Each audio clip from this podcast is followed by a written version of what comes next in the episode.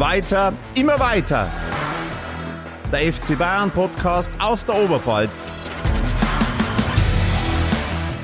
Von Oberpfalz Medien. Servus, Grüß Gott und habe die Ehre. Hier ist weiter mal weiter, der FC Bayern Podcast aus der Oberpfalz. Mein Name ist Thomas Webel und bei mir ist nach langer Zeit endlich mal wieder da und sogar wirklich in Person Fabian Lieb. Ja, schön wieder dabei zu sein. Und auch wenn ich heute das erste Mal wieder in Präsenz dabei bin, ich habe ja gehört, in der letzten Folge war ich ja auch irgendwie dabei, auch wenn ich nicht live dabei war. Es gab da einen Kollegen, der dabei war, der dann immer den Sebastian Böhm mit Fabian angesprochen hat. Apropos, Servus Stefan. Ja, Servus. Und es, ich muss berichtigen, es war einmal, wo man dieser kleine Fauxpas passiert Aber es hat ist. mich geehrt, danke. Ja, ja. okay. Ich, ich, bin mir nicht sicher, ob es ein Sebastian Das ist mir in dem Fall zweitrangig. Wunderbar, ihr hört, die Stimmung ist, ist bestens bei uns und äh, ja, beim FC Bayern ist die Stimmung, glaube ich, zumindest nicht schlecht nach diesem Saisonauftakt. Wir wollen heute darüber reden, wie schaut's aus beim FC Bayern in der Ära Post-Lewandowski, ähm, FC Bayern Post-Levi. Ähm, kurz mal zu referieren, was da bisher gelaufen ist. Fünf Ligaspiele haben wir gesehen des FC Bayern. Los ging's mit einem 6 zu 1 gegen Frankfurt. Dagegen war dann das 2 zu 0 gegen Wolfsburg fast ein bisschen unspektakulär. Dem folgte dann ein 7 zu 0 gegen den VfL Bochum. Warum auch nicht? Und dann zwei Unentschieden. Zwei 1 zu 1 gegen Mönchengladbach und gegen Union Berlin. Dazu kommt dann noch ein 5 zu 0 im Pokal gegen Viktoria Köln und ein 5 zu 3 im Spiel um die goldene Ananas, Entschuldigung, um, im Supercup gegen RB Leipzig. Ähm, ganz kurz zurück zur Bundesliga. Der FC Bayern rangiert damit mit elf Punkten auf, aus fünf Spielen auf Platz drei in der Tabelle. Ganz äh, ungewohnt eigentlich, den FC Bayern nicht ganz oben zu sehen. Auf der eins steht der SC Freiburg. Auf der zwei steht Lüdenscheid Nord, die Schwarz-Gelben aus Dortmund. Äh, und was ich ganz spannend fand, wenn man sich das mal ein bisschen im Detail anschaut, und ich denke, da werden wir auch noch gleich drauf kommen, der SC Freiburg als Tabellenführer hat eine Tordifferenz nach fünf Spielen von plus fünf. Der BVB auf Platz zwei hat eine Tordifferenz von plus vier. Und Bayern auf Platz drei hat eine Tordifferenz von plus 14. Das ist dann doch ein bisschen mehr. 17 äh, zu 3 Tore, ein 6 zu 1, ein 7-0 äh, dabei. Jo, da stellt sich die Frage, alles super oder doch nicht? Darüber wollen wir heute sprechen. Fabian, alles super oder weinst du dem Herrn Lewandowski hinterher? Ich weine ihm nicht eine Träne hinterher. Also, uh, uh, uh. Äh, nein, ich finde das, die Bayern machen das aus meiner Sicht bislang hervorragend. Auch wenn jetzt natürlich, kann man jetzt anfangen mit zwei Unentschieden, da kann in, in München schon mal der Baum brennen. Ähm, aber wenn man sich die Spiele bisher anschaut, dann fand ich es selten so spannend, sich mit dem FC Bayern äh, zu beschäftigen, die einzelnen Spiele in voller Länge wirklich zu betrachten, zu analysieren. Wie fangen Sie das auf, dass da vorne jetzt dieser Zielspieler fehlt, der über, Jahr, über Jahre, ich glaube sieben Jahre war er da und da knapp 25.000 Tore geschossen hat.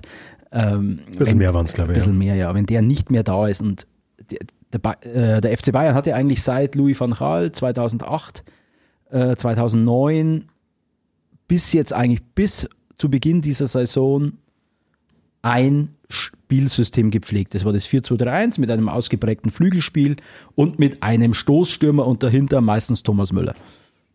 Und jetzt ist ganz anders. Also, und wenn man die Spiele anschaut, sei es jetzt das Unentschieden gegen Gladbach oder auch das Unentschieden gegen Union Berlin, Berlin mit Abstrichen, aber viel besser, als es der FC Bayern gegen Gladbach gemacht hat, kann man eigentlich nicht spielen. Natürlich ist da dieser Makel, dass dann letztendlich nur ein 1 zu 1 äh, steht, aber meiner Meinung nach wird sich das noch einpendeln, weil der FC Bayern hat in der Vorbereitung kaum Testspiele absolviert. Und ich glaube, man ist nicht so arrogant, wenn man sagt, die Saison des FC Bayern beginnt jetzt mit dem ersten Spiel in der Champions League bei Inter Mailand und die fünf Spiele, die jetzt zuvor stattgefunden haben, das waren Vorbereitungsspiele. Und der, der wahre FC Bayern, der zeigt sich ab. Ab Champions League Start gegen Inter Mailand. Stefan, wie schaut es bei dir aus? Weinst du dem Lewandowski hinterher oder sagst du genauso wie der Fabian, eigentlich ganz gut, dass er nicht mehr da ist? Also grundsätzlich weine ich ihm auch nicht hinterher. Also es ist natürlich immer schade, wenn du einen Spieler dieser Qualität verlierst, aber das habe ich das letzte Mal auch schon gesagt. Äh, der Mann ist mittlerweile 34. Wir haben 50 Millionen, glaube ich, waren es, bekommen für einen 34 oder damals nur 33-Jährigen.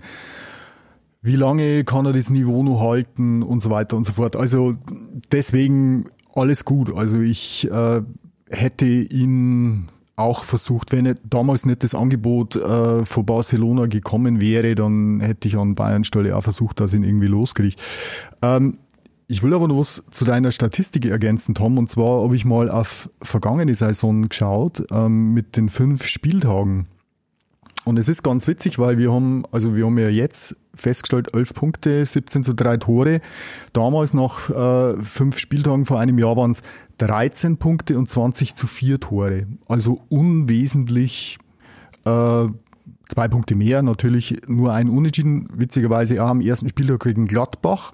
Aber ich weiß nicht, ob ihr euch nur erinnert, ich war gerade, ähm, ich kann mich an das Spiel nur sehr gut erinnern, weil ich das äh, im Urlaub geschaut habe und da haben sich die Bayern erheblich schwer getan damals beim Saisonauftaktspiel. Und wie der Fabian schon gesagt hat, diesmal war es ja eine ganz andere Kiste. Also die waren ja haushoch überleben, überlegen und gegen Union Berlin war es ja ähnlich. Also ähm, ich glaube, von Krise könnte man dann sprechen oder, oder Krise naht, wenn du jetzt äh, nicht überzeugt hättest. Und ich bin mir auch nicht sicher, ob es mit Lewandowski anders geworden wäre. Ich meine, er hat natürlich schon zu dem Zeitpunkt, äh, habe ich auch mal drauf geschaut, schon sieben Tore gehabt ähm, nach fünf Spieltagen. Ähm, jetzt ist der Musiala und der Manet mit drei Toren an der ja, mannschaftsinternen Torschützenliste. Natürlich war er ein außergewöhnlicher Stürmer, der halt unglaublich viel getroffen hat, aber ich kann das auch nochmal bloß unterstreichen, was der Fabian gesagt hat. Äh, das Spiel wird einfach flexibler werden ohne den äh, Lewandowski definitiv. Aber was generell die die, äh, diese Position des klassischen Mittelstürmers betrifft, da habe ich dann, vielleicht kommen wir da später drauf, aber ich habe da auf jeden Fall noch was dazu zu sagen, ähm, weil ich da ja auch das letzte Mal eigentlich schon dafür plädiert habe. Aber vielleicht ganz kurz nochmal der Rückblick auf die beiden Spiele, also auf die beiden Unentschieden. Ihr habt es ja gesagt, Bayern statistisch in beiden Spielen haushoch überlegen. Gladbach waren es äh, ungefähr 70 zu 30 Prozent Ballbesitz für den FC Bayern und 33 zu 5 Torschüsse. Äh, helft's mir, aber ich glaube, der Jan Sommer, der Torhüter von Gladbach, hat da eben 19 Paraden. Bundesliga-Rekord Bundesliga für die meisten Paraden aufgestellt. Also ähm, Wahnsinn. Gab es ja auch danach Äußerungen von Bayern-Spieler, dass man, also die das wirklich sehr gut anerkannt haben. Und gegen Union Berlin war es halt noch krasser, was den Ballbesitz angeht. Da sind wir dann bei 75 zu 25 Prozent Ballbesitz. Ähm, und 21 zu 7 Torschüsse. Nicht ganz so krass wie im Gladbach-Spiel, aber auch noch relativ deutlich. Bei Union, meine Meinung, war es jetzt nicht irgendwie ein Einzelspieler, der da wirklich alles rausgeholt hat. Das war einfach eine krasse Mannschaftsleistung und es haben hinterher auch alle betont, dass Union das sehr clever gemacht hat, sehr eklig gespielt hat und damit meine ich jetzt nicht äh, viel, also nicht harte Fouls gemacht hat, sondern eklig so am Rande des Erlaubten, die Gegenspieler entnervt hat, eine klasse Mannschaftsleistung gebracht hat. Es war auch, zumindest meine Meinung, eine Leistung, die auch in Union Berlin, bei allem Respekt, aber das schaffen die ja nicht in jedem Spiel gegen eine große Mannschaft. Beim FC Bayern geht es mir in der, in der Betrachtungsweise schon wieder, wie halt leider für unsere Gesellschaft aktuell auch äh, sinnbildlich ist. Es geht mir viel zu schnell von schwarz nach weiß und es gibt nur schwarz oder nur weiß. Vor drei Wochen war der FC Bayern unschlagbar, war die beste Mannschaft der Welt, ist gibt, wird nie eine Mannschaft geben, die gegen diese Mannschaft eine, einen Punkt holt. Und, die Liga steht. ist langweilig und ja. der FC Bayern muss auf der Bundesliga raus. Und nach zwei Unentschieden haben wir auf einmal die Krise in München. Also das geht mir, das geht mir zu schnell. Und, und, und wenn, der, wenn man sagt, der Lewandowski schießt in einer Saison 40 Tore, dass du den nicht eins zu eins ersetzen kannst, ich glaube, da braucht man nicht drüber reden. Aber wenn du vier Spieler hast, die zehn Tore schießen jeweils, ob das ein Mané, ein Müller, ein Sané, ein Gnabry, ein Musiala, was weiß ich, da kann ja jeder von denen 10, 15 Tore pro Saison schießen und dann fängst du das auf. Und das ist jetzt die Aufgabe, die dem Trainer zukommt, Julian Nagelsmann, dass er, dass er das Spielsystem so variabel gestaltet und ich finde es spannend, wie er den Ansatz gewählt hat. Weg von diesem Stoßstürmer mit vier ganz variablen Offensivspielern, mal links, mal rechts, zwei Zentrale. Also ich finde, sie machen es sehr gut. Also äh, der Ansatz ist gut, sie machen, sie sind sehr äh, variabel, was die Positionen betrifft, haben viele Positionswechsel, spielen sehr schnell. Und jetzt geht es halt darum, was mache ich, wenn jetzt so ein Gegner wie Union Berlin sich da hinten einigelt und sie machen das auch noch sehr gut.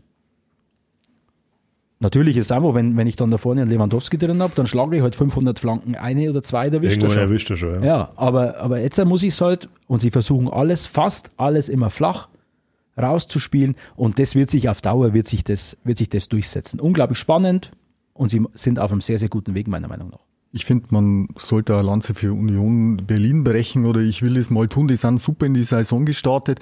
Die waren auch letzte, also das ist eine dieser Mannschaften, die mich seit sie in der Bundesliga sind, eigentlich ziemlich faszinieren, weil sie eigentlich vom Kader her, von den Spielern her nicht so top aufgestellt sind, aber sie schaffen es scheinbar durch ihren Schweizer Trainer, der da einen guten Zugriff auf die Truppe hat, einen hervorragenden Fußball zu spielen, sowohl daheim als auch auswärts. Und ich bin mir ziemlich sicher, dass in Berlin noch einige vermeintliche Favoriten stolpern werden. Also ich glaube, dass man in Berlin durchaus eins zu eins spielen darf. Gegen Gladbach okay, haben wir schon festgestellt, die Jan Sommer hat einen, einen Sahnetag erwischt gehabt, äh, den er ja scheinbar meistens immer gegen die Bayern hat. ähm, aber man kann auch gegen eine Mannschaft wie Gladbach 1 zu 1 spielen. Und ich meine, man hat ja auch gesehen, ähm, so andere Pflichtaufgaben wie Wolfsburg oder Bochum, witzigerweise Bochum letztes Jahr in der Vorrunde, in Bochum sie ja verloren äh, und äh, in der Vorrunde auch 7-0, exakt das gleiche Ergebnis.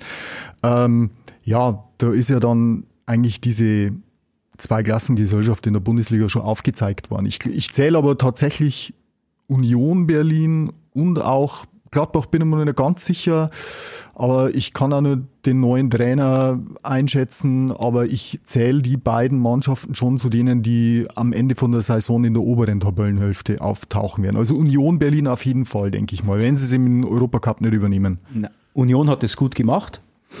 Sie haben im Rahmen ihrer Möglichkeiten alles rausgeholt. Aber das geht mir dann auch zu weit, wenn ich jetzt, ich habe es in der Süddeutschen dann eine Analyse gelesen, angeblich gäbe es in Europa derzeit kaum eine Mannschaft, die besser verteidigen würde als Union Berlin. Also das ist mir dann so hochgegriffen.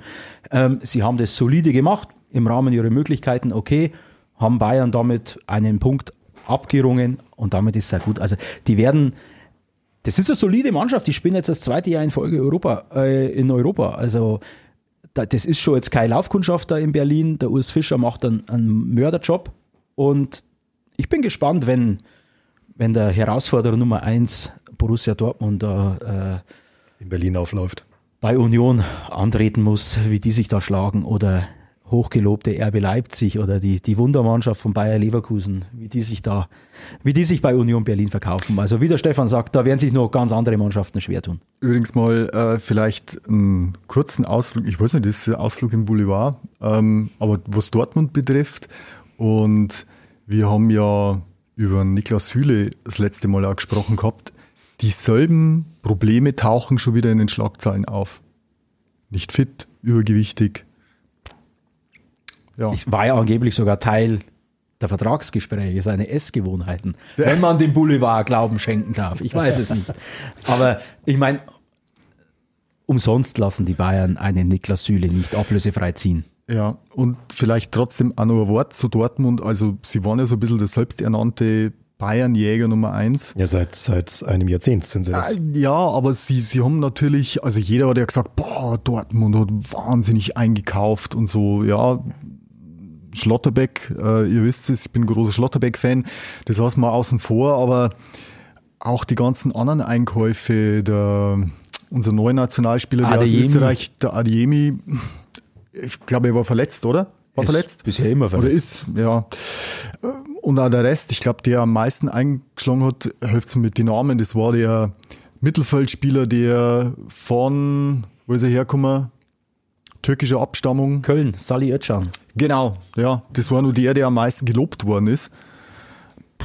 Ja, also ich sehe mal voraus, dass Dortmund sich sehr, sehr schwer tun wird. Und der Terzic, Ja, er hat damals einen guten Job gemacht, wobei das damals sehr überraschend war, aber ob er das wiederholen kann, das ist die große Frage. Ist zwar Bayern-Podcast, aber ich muss trotzdem eine Lanze für Borussia Dortmund brechen in dem Fall.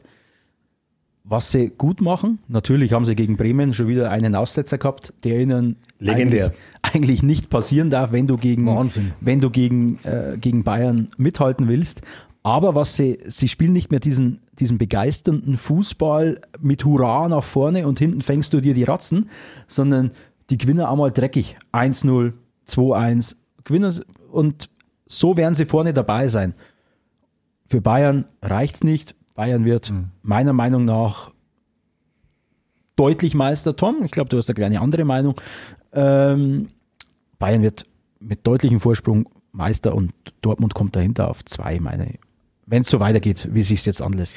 Ich bin tatsächlich äh, ein bisschen unschlüssig, was den Platz zwei angeht. Ähm, SC Freiburg, oder? Ich sehe Bayern tatsächlich vorne, wenn auch nicht so deutlich, was für mich aber auch klar ist. Äh, du hast es vorhin ein bisschen angedeutet, die hatten kaum Vorbereitungsspiele. Diese ganze Mannschaft ist relativ neu zusammengewürfelt. Ähm, und die Spieler, die drin sind, die haben teilweise andere Rollen als in den Vorjahren weil das System und die, die Taktik deswegen einfach muss man ja eine Zeit geben. Jetzt. Genau, deswegen, ich denke, die brauchen auch ein bisschen Zeit. Und meine Überzeugung ist, es wird auch in der Liga auch künftig Union Berlins geben, die halt irgendwie mit elf Mann hinten drin eine geschlossene Mannschaftsleistung machen und irgendein Konter vorne sitzt. Das wird es auch weiterhin geben. Und es ist ja auch völlig in Ordnung, muss man sagen. Am Ende des Tages glaube ich trotzdem, dass Bayern sich durchsetzen wird und Meister wird. Was den Platz zwei angeht, da wäre ich mir komplett unsicher. Es sind so viele Mannschaften jetzt da, die für mich eine Wundertüte sind, die teilweise sehr, sehr ja, wechselhafte Leistungen gebracht haben. Da ist Gladbach dabei, da ist Frankfurt dabei, da ist Union dabei, da ist ein SC Freiburg dabei. Ähm, da ist natürlich auch Borussia Dortmund dabei, die halt jetzt, das hast du ja angesprochen, die haben jetzt dreimal relativ dreckig 1 zu 0 gewonnen. Was natürlich, also gegen Leverkusen, gegen Hertha und ich glaube gegen Hoffenheim, das ist natürlich was, das, wenn du Meister werden willst, dann musst du genau diese Spiele gewinnen. Gut, wenn du Meister werden willst, dann darfst du eigentlich auch nicht gegen Bremen in der Nachspielzeit, aber lassen wir das Thema Nachspielzeit, das reißt bei mir andere Wunden auf. Ja, ja, aber, aber Tom, das ist ein ganz entscheidender Punkt. Also wenn ich so ein Spiel gegen einen Aufsteiger verliere, also so in Man United FC Bayern Manier. Da bohrt er in der Wunde. Ja, Total, das heißt schon, und das ähm, schüttet das Salz also rein. Das, das kann, das kann dir, glaube ich, die, die Saison killen wenn ja. das am Anfang passiert, weil du ja sofort vom Kopf her wieder, okay, es hat sich nichts geändert, wir, wir werden es wieder nicht schaffen, so ungefähr. Wobei ich trotzdem Dortmund, also ich, ich bin überzeugt davon, Dortmund wird Vizemeister, weil sie trotzdem den, ja, den besten Kader haben nach den Bayern. Ja, das sicherlich. Also den, den, den ausgeglichensten Kader, den, da, da können die ganzen anderen Mannschaften, ich habe ich es das letzte Mal schon gesagt, ich hätte eigentlich Leverkusen am Schirm gehabt, aber die, die sind scheinbar überhaupt nicht gut drauf, diese Saison. Ähm, aber ich sehe keine andere Mannschaft, es mögen immer Überraschungsteams sein. Freiburg gehört für mich jetzt auch nicht mehr zu dem Underdog, also da Klassisch. kann der Streich erzählen, was er will. Ähm, die sind jetzt mittlerweile so solide, die haben sich gut verstärkt, ähm, die werden oben mitspielen, aber ich glaube nicht, dass für einen Platz zwei reichen wird. Ich denke, dass Dortmund das machen wird. Und irgendwann, jetzt haben wir gerade mal fünf Spiele absolviert und irgendwann wird der FC Bayern dieses System, diese neue Spielweise verinnerlicht haben perfektioniert haben. Und dann knacken sie auch diese extrem tiefstehenden Gegner, wie es jetzt Union Berlin war.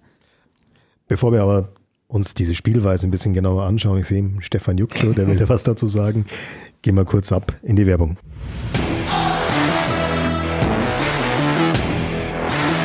Servus, mein Name ist Matthias Scheckelmann und zusammen mit meinem kongenialen Partner Julian Trager habe ich den Podcast Fehlpass. Beim Fehlpass geht es um Amateurfußball von der B-Klasse bis zur Bayernliga. Bei uns geht es um die Kreisklassen Ronaldos, um alles, was am Wochenende so los war und andere interessante Themen rund um den Fußball. Also auschecken auf Instagram unter Fehlpass Podcast und auf allen gängigen Streaming-Plattformen.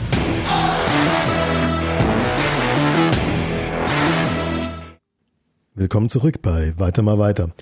Wir wollten uns jetzt mal kurz die Spielweise des FC Bayern anschauen, wir haben ja schon äh, kurz drüber geredet, die ist, ja, die ist massiv anders im Vergleich zu den Vorjahren. In den Vorjahren war es ja eigentlich gesetzt, ist ja auch logisch, wenn du einen Robert Lewandowski hast, dann musst du deine Spielweise drauf abstimmen, wenn du so einen Stürmer da vorne drinstehen hast, als Zielspieler. Natürlich sehr viel über Flanken, über die Außen gekommen rein. Jetzt schaut's ein bisschen anders aus. Jetzt hast du halt sehr stark dieses äh, Vertikalpass-Ablage, Vertikalpass-Ablage-System, meistens äh, schon mal so von ganz hinten raus. Der erste Im Vertikal- Sandro Wagner Sprech, Steilklatsch. Steilklatsch. Das sagt der Sandro. Steilklatsch. Okay, also das Steilklatsch-System, das war mir gar nicht bewusst, dass das so hast, aber das scheint der Fachausdruck zu sein. Ähm, mit, also ganz hinten starten, meistens aus der Abwehrreihe schon die erste Linie des Gegners äh, überspielen, dann einmal klatschen lassen, dann ist der Ball im Mittelfeld, dann geht von dort der nächste Vertikalpass nach vorne und das gerne in der Situation, wo die Gegner pressen. Also wo die Gegner gerade in der Vorwärtsbewegung sind. Und dann hast du natürlich da vorne Spieler wie einen Musiala, wie ein Sané, wie ein Mani, wie ein Coman, die jetzt halt auch nicht die langsamsten sind, muss man auch sagen. Also die haben natürlich brutale Geschwindigkeitsvorteile, Fußball spielen können sie alle. Das ist ein ganz anderes Spiel. Ich kann das, was der Fabian vorher gesagt hat, kann ich nur unterschreiben. Ich hatte lang nicht mehr so viel Spaß, den FC Bayern zu verfolgen. Einerseits ein bisschen, weil es eine Wundertüte ist, weil du nicht so genau weißt, was was, Neues rauskommt, ist. weißt, was Neues ist. Andererseits aber wirklich, weil es spielerisch und da zählt dann halt auch so ein 1 zu 1 gegen Gladbach dazu, aber spielerisch war das ja teilweise Sané, was da gelaufen ist. Das fand ich Wahnsinn. Und Mane, Mane, Mane. ja, ja, und man sieht ja, glaube ich, auch ganz kurz der Nachklapp zu, zum Pokalspiel gegen Viktoria. Wenn da halt ein Sané, der halt die letzten, die letzten Saisons jetzt nicht unbedingt durch große Leidenschaft geglänzt hat, wenn der dann in so einem Pokalspiel, wenn sein Team schon relativ klar führt, halt zum Trainer kommt und sagt, hey, ich will eingewechselt werden.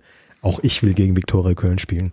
Das zeigt mir schon, hey, da hat sich was geändert. Also da, da hast du, da hast du wirklich ein, Team beieinander, das, das, das spielen will. Aber Stefan, du wolltest auch noch was sagen zur Taktik des FC Bayern.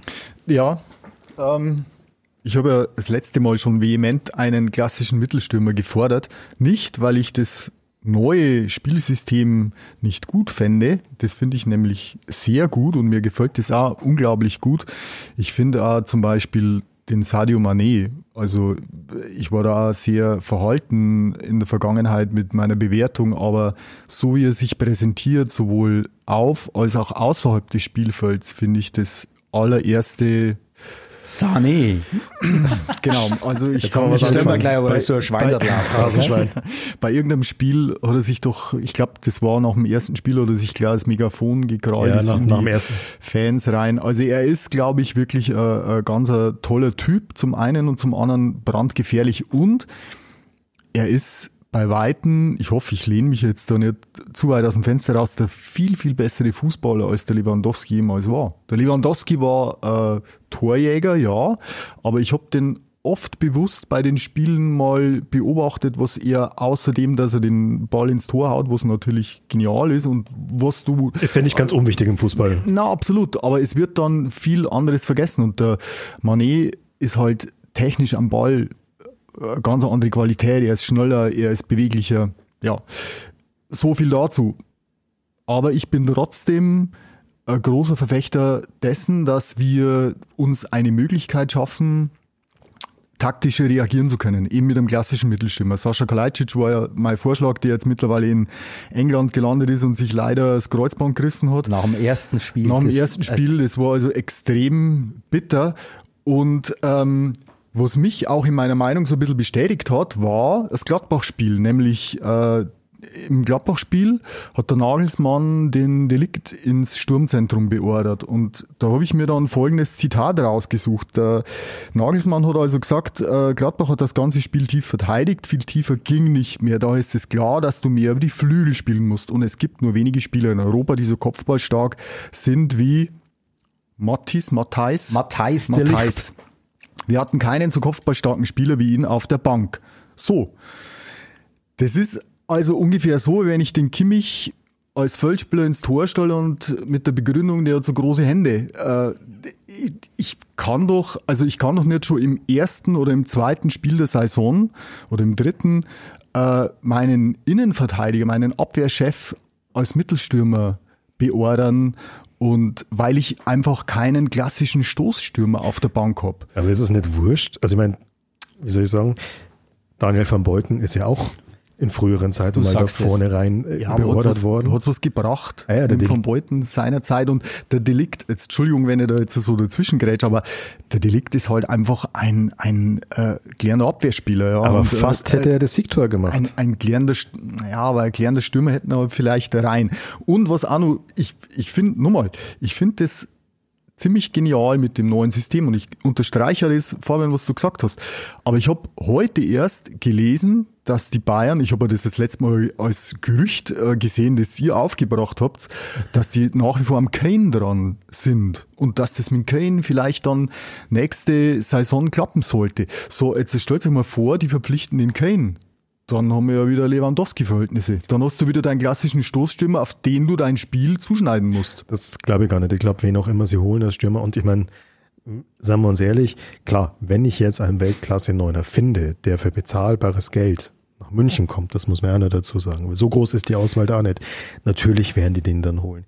Ich glaube, ehrlich gesagt nicht, dass sie den Fehler machen werden, wieder das System zu 100% auf diesen einen Stürmer abzustellen, weil das wird der Nagelsmann nicht machen. Also solange Nagelsmann Trainer ist, will der eigentlich ein Nagelsmann-System spielen. Das mit Lewandowski war ja eigentlich kein Nagelsmann-System. Das ist Das war ja gerade, geboren. was sie jetzt spielen, Ja. das ist Nagelsmann Ja, genau. Und diese ganze Kane-Geschichte, wenn man dem Boulevard Glauben schenken darf, und ich glaube, aus welcher Ecke das kommt, der- der ist ja, der, der Journalist von der Bild, der ist ja im, im Grunde bestens informiert. Also das, wenn der was sagt, meistens ist es true.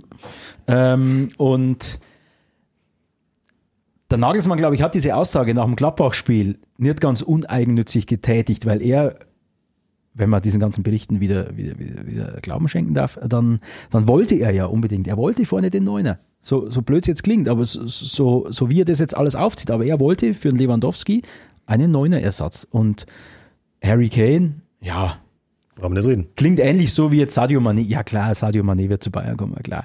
Ey, Äh, habe ich in diesem Podcast gesagt? Never. Ja, Warum soll Sadio ja Mané auch Harry Kane. nach München kommen? Aber, aber wenn alles stimmt, was geschrieben wird, dann, dann will er ja, zu Bayern. Also natürlich kämpfen Hm. sie in Tottenham jetzt äh, darum, ihn zu halten, aber schlag mich tot. Vertrag läuft aus, 24 glaube ich, ne? Eben, dann müssten sie in 23 verkaufen, um noch Ablöse zu generieren. Und ich glaube, das ist der Plan, den Bayern verfolgt. Aber Bayern will acht Offensivspieler haben. Und wenn du dann hörst, Choupo-Moting-Vertrag läuft aus, Choupo-Moting geht dann weg, ja, dann müssen wir ihn ersetzen, holen wir einen Harry Kane. Ja, ist für mich, ein- ist, äh, ist für mich ein 1 zu 1 Ersatz. absolut, absolut. Nee. Bayern wird sein System nicht mehr auf einen Spieler in, im offensiven Zentrum zuschneiden. Das war jahrelang jetzt so unter Van Gaal. Ich habe es vorhin schon, schon angeschnitten mit, diesen, mit dieser Flügelzange. Du hast hinten, du hast das Lahm äh, gehabt als Außenverteidiger, du hast äh, Saniol, Lizarazu, wie sie alle geheißen haben, Kimmich in seiner Anfangszeit. Außenverteidiger mit der Ribéry Robben davor. Ein sehr flügellastiges Spiel gehabt. Da brauchst du den vorne drin im Zentrum. Aber so variabel, wie sie jetzt spielen, mit diesen 4, 4, 2, 4, 4, 4, 2, man kann es nennen, wie man will. Aber diese vier Offensivpositionen, die so variabel gestaltet werden, die so variabel interpretiert werden, das geht mit einem Lewandowski nicht. Der Lewandowski war ein Strafraumstürmer. Der Lewandowski ist auch, und es muss ein Strafraumstürmer sein, ein Egoist. Und ich will das Tor schießen und alle Bälle müssen auf mich kommen. Wir werden, wir werden das nie vergessen, wie, wenn eine Flanke nicht auf ihn gekommen ist, wenn er, wenn der Rückpass von der Grundlinie nicht auf ihn gekommen ist. Dieses erste Mal, dieses Enttäuschtsein, dieses, dieses sich beschweren, dieses Lustlose dann, ach, dieses Abwinken teilweise. Ja, er hat seine Tore erzielt, aber ich finde es jetzt gerade spannender und ich finde die Spielweise bei weitem attraktiver. Jetzt geht es darum, diese Attraktivität, die sie jetzt haben, mit diesem variablen, unberechenbaren Spiel auch in Ergebnisse überzuführen. Und wenn die Ergebnisse kommen, und ich bin mir sicher, das werden sie, weil die Bayern einfach offensiv, individuell so brutal stark besetzt sind, da kannst du eins zu eins austauschen. Das Spielsystem wird gleich bleiben. Wer das letztendlich umsetzt, ist völlig egal. Und das macht Bayern für die Gegner so unberechenbar, weil sie nie wissen, kommt jetzt da ein Sané, kommt ein Mane, kommt ein Gnabry, kommt ein, ein Müller, ein Musiala, was weiß ich, oder ein Choupo-Moting, haben wir ja auch noch, ähm, oder bald ein Harry Kane. Bayern wird unberechenbar sein, geben wir ihnen noch ein bisschen Zeit. Der Weg stimmt, diese Spielweise macht Spaß, jetzt muss sie noch in äh, Ergebnisse übergeführt werden. Aber wir sind uns alle einig, wenn sie die Chance bekommen, auf einen klassischen Neuner, einfach als Option. Dann aber dann auch nur Harry Kane. Da, da, bin ich mir, da bin ich mir aber trotzdem nicht ganz sicher, weil ähm, wenn ich wirklich ganz bewusst diesen Systemwechsel haben will und will ein System Nagelsmann Oder spielen, ist es jetzt eine Folge auf Lewandowski Wecker und ich habe keinen Neuner? Das wissen wir ja nicht. Ja, ja, aber, aber wenn, wenn das wirklich so ist, dass der Verein ganz bewusst gesagt hat, wir wollen den Systemwechsel und wir wollen einen variablen, einen beweglichen Stürmer vorne drin haben und nicht den klassischen Mittelstürmer, dann dürften sie eigentlich einen Kane nicht holen. Dann müssten sie, wenn sie einen Stürmer holen, einen, keine Ahnung, einen Mosala holen, ja, der ja wieder von der Anlage her ähnlich ist wie der, äh, wie der Manet. Ähm, aber der Kane ist mir zu sehr der klassische Mittelstürmer. Dann ist, er, ist er nicht. Findest du nicht? Ja, also ich habe mir einige Spiele von Tottenham angeschaut in letzter Zeit und der ist eher einer, der aus der, der auch mal aus der Tiefe kommt, hm. der sich die Bälle holt, eher von der 10, der, das, der sich die Bälle im Mittelfeld abholt, dann antreibt. Der hat ja mit, ähm, ähm mit dem Ex-Leverkusener Jung Min Son mhm. da einen mhm. kongenialen Partner. Die spielen praktisch auch dieses Zwei-Spitzensystem, wie es, wie es Bayern jetzt spielt. Und mhm. das könnte schon funktionieren. Übrigens, Zwei-Spitzensystem. Das ist ja wie in jedem Lebensbereich. Man muss sich alles aufheben und es kommt alles wieder. Ja. Also ich ja. erinnere bloß an Völler Klinsmann und Olofs Rummenigge. Also Van Gaal hat es ja dann äh, das, das äh, System mit einer Spitze eingeführt und jetzt kommt alles wieder zurück. Ja. Ruggero Rizzitelli, das, hey, genau. Carsten Janker, das waren doch Zeiten. Also der wäre für Vertikalpass klatschen, das, war, das war ja sein Spiel. Steile Klatsch wird er, wird er mit dem Kopf machen. Ähm, der Julian Nagelsmann ist ja von einem Reporter nach einem der Spiele jetzt ja, kritisiert worden, ist zu viel gesagt, aber der Reporter sagt, na ja, hm, wie kriegt man da mehr Kreativität ins Bayern-Spiel? Nagelsmann hat dann kurz ja, ähm, so ein bisschen sich geräuspert und sich zurückgelehnt und hat dann mal so die Zahlen sich angeschaut und gesagt, also hier 17 Tore irgendwie in fünf Spielen und so, so und so viele Torschüsse, so und so viele rausgespielte Chancen. Also an Kreativität mangeln es jetzt eher nicht, aber halt in Effizienz. Ja, da hat er recht. Und das ist das, was ich gerade gemeint habe. Sie müssen diese attraktive Spielweise, die sie haben, jetzt noch in Ergebnisse überführen. Und ganz ehrlich, wenn nach dem Gladbach-Spiel ich habe mich nicht geärgert oder irgendwas, dass es 1-1 ausgegangen ist. Ich habe nach dem Schlusspfiff den Fernseher ausgemacht, habe mir gedacht, war das ein geiles Spiel.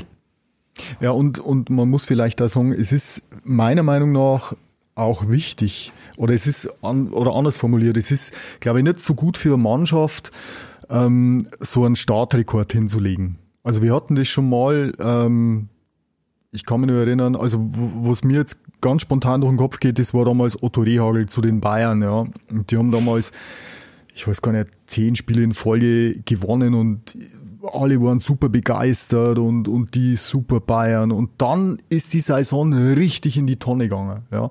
Und ich glaube einfach, dass das auch was mit einer Mannschaft macht, aber nicht nur im Positiven, sondern eine Mannschaft wird dann vielleicht auch fahrlässig. Und ich glaube, dass solche Unentschieden, dass immer wieder solche eingestreuten Unentschieden ganz gut tun, dass sie wieder auf den Boden der Tatsachen zurückkommen. Was die Kreativität betrifft, was ihr gerade gesagt habt, ich glaube, der Nagelsmann, der braucht sich da überhaupt keinen Kopf machen. Der hat so ja.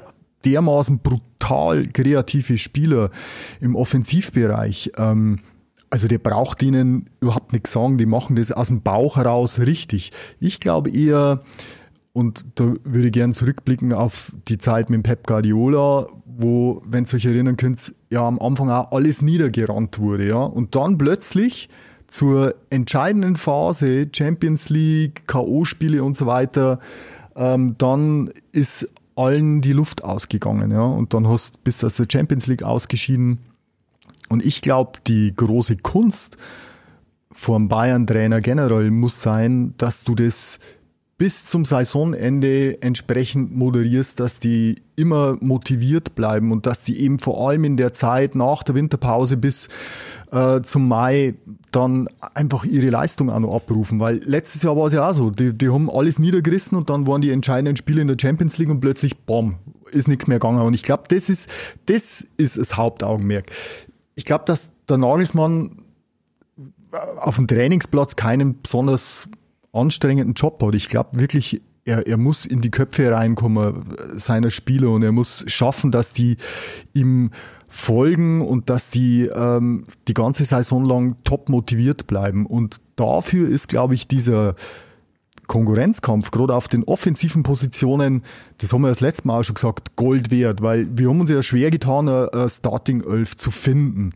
Ja, weil du immer wieder einen unglaublich starken Spieler oder mehrere starke Spieler auf der Bank hast. Aber ich glaube, das macht's eben aus. Weil jeder will von denen spielen. Und ich hab, Fabian hat vorhin das Beispiel erbracht mit Sané, dass er da unbedingt spielen wollte bei diesem ähm, Erstrundenspiel im DFB-Pokal.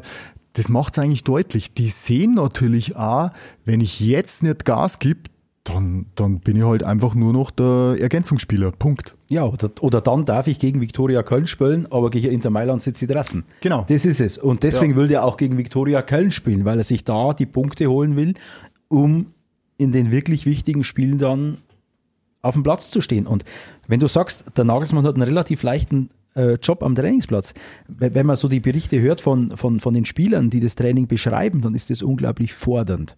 Und das erinnert mich, wie, oder weil er es überfrachtet, er überfordert sie bewusst.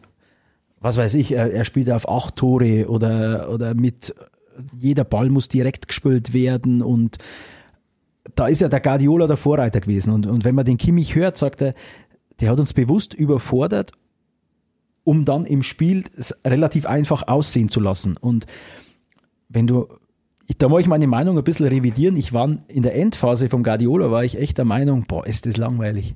Die spielen sich da 500.000 Mal den Ball zu und die kommen nicht weiter.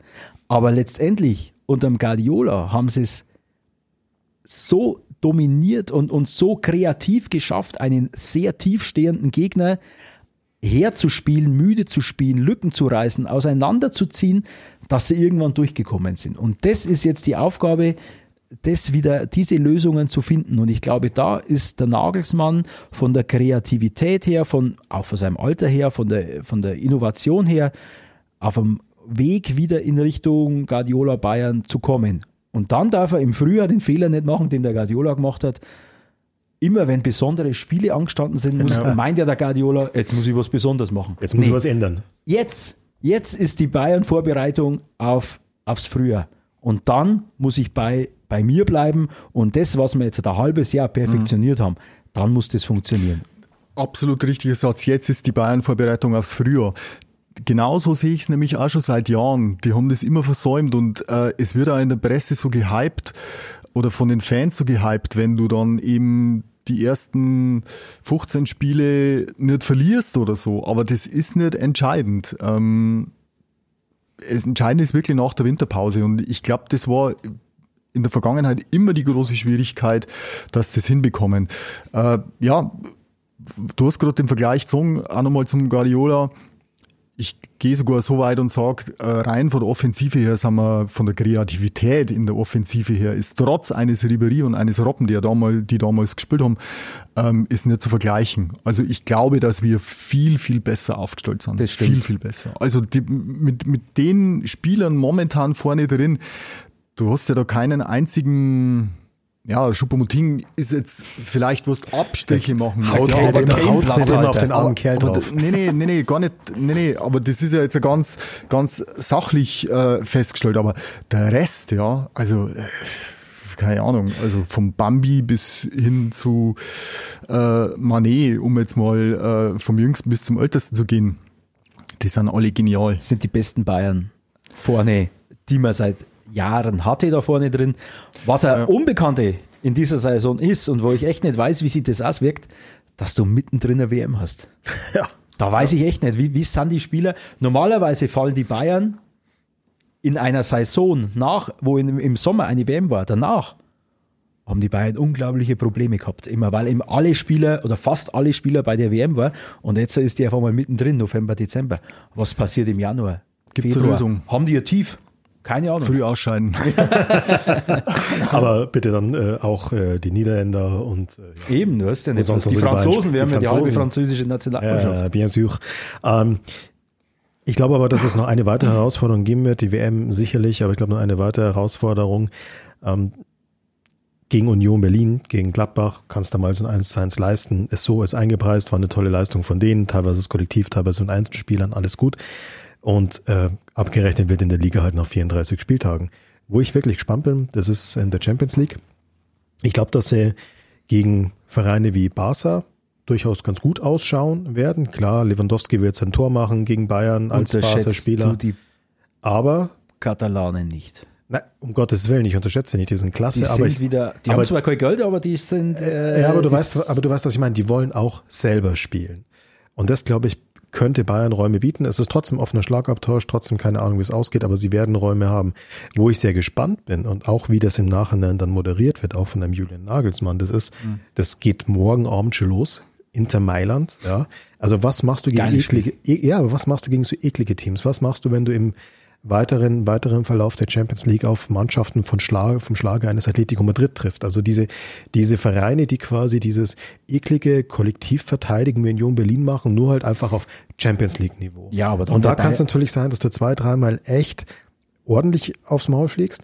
Und da bin ich gespannt, wie er das dann wegmoderiert, weil wenn es in der Champions League nicht gut ausschaut, in der Liga werden sie das schon irgendwie machen, aber wenn es in der Champions League dann nicht gut ausschaut, ja, das wird dann, und dann kommt die WM noch dazwischen rein. Das kommt dann auch noch dazu.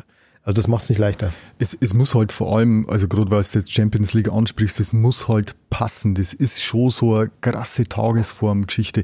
Ich meine, wenn du letztes Jahr anschaust, wie souverän und wie dominierend der FC Bayern war und dann hast du das Spiel gegen Villarreal und es ist nix gegangen. Das, das war einfach ein gebrauchter Tag für ja, 80 Prozent aller Spieler und dann scheidest du halt einfach gegen so eine Mannschaft aus. Das ist so. Wobei ich also heuer sagen muss, Champions League, ich denke nach seinem gefühlt äh, 20. Anlauf wird's der Pep mit Man City packen, weil da ist man einfach, ja, der Haaland ist einfach ein, ein Tier. Das ist Wahnsinn, wie der jetzt in der Premier League eingeschlagen hat und ähm, ich habe es ja das letzte Mal gesagt, also ich, ich hätte da, keine Ahnung, die halbe Mannschaft weggeben, um den zu bekommen. der, das ist einfach, also der Spieler fasziniert mich in dem Alter so aufzutreten und ich denke, dass Man City diesen Baustein noch gebraucht hat, um richtig durchzustarten. Ich denke, dass die einen Start-Zielsieg in der Premier League hinlegen werden und in der Champions League das mal als Rennen machen werden. Das ist möglich, aber ganz so weit weg sehe ich die Bayern da nicht, wenn sie wirklich ans obere Level kommen von dem, was sie zu leisten imstande sind. Und Gruppenphase, ja, natürlich. Ist schon sportlich. ist sportlich, aber da tippe ich Bayern, Barca gehen durch, Inter wird Dritter.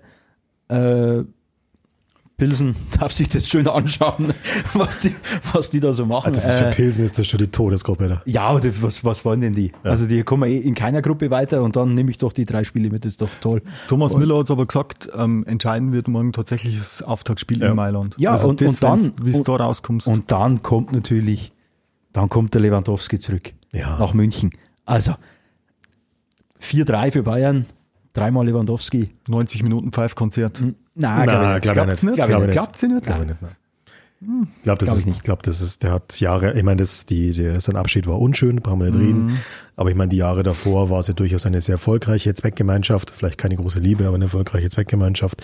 Ich glaube nicht, dass es da großes Aber es gibt ja einen Einblick in dieses Geschäft. Wenn, Ja. als der Wechsel durch war, er hat ja mehr, mehr oder weniger ja, sich entschuldigt, dass er das machen musste und dass das alles Teil der Taktik war, um nach Barcelona zu kommen. Und äh, kann man jetzt gut finden, kann man einfach. Ja, und da haben wir, glaube ich, in der letzten Folge auch schon drüber geredet. Ich fand es auf der anderen Seite sehr schlau, wie die Bayern-Bosse das gehandhabt haben, Ja. weil die Herrschaften von Barcelona hatten sich ja vor ihren eigenen Fans so weit aus dem Fenster gelehnt, dass man auf jeden Fall diesen Lewandowski holen werde, dass Bayern sich ja eigentlich zurücklehnen konnte und sagen konnte, 50 Millionen, drunter kriegt's ja nicht, wir haben Zeit.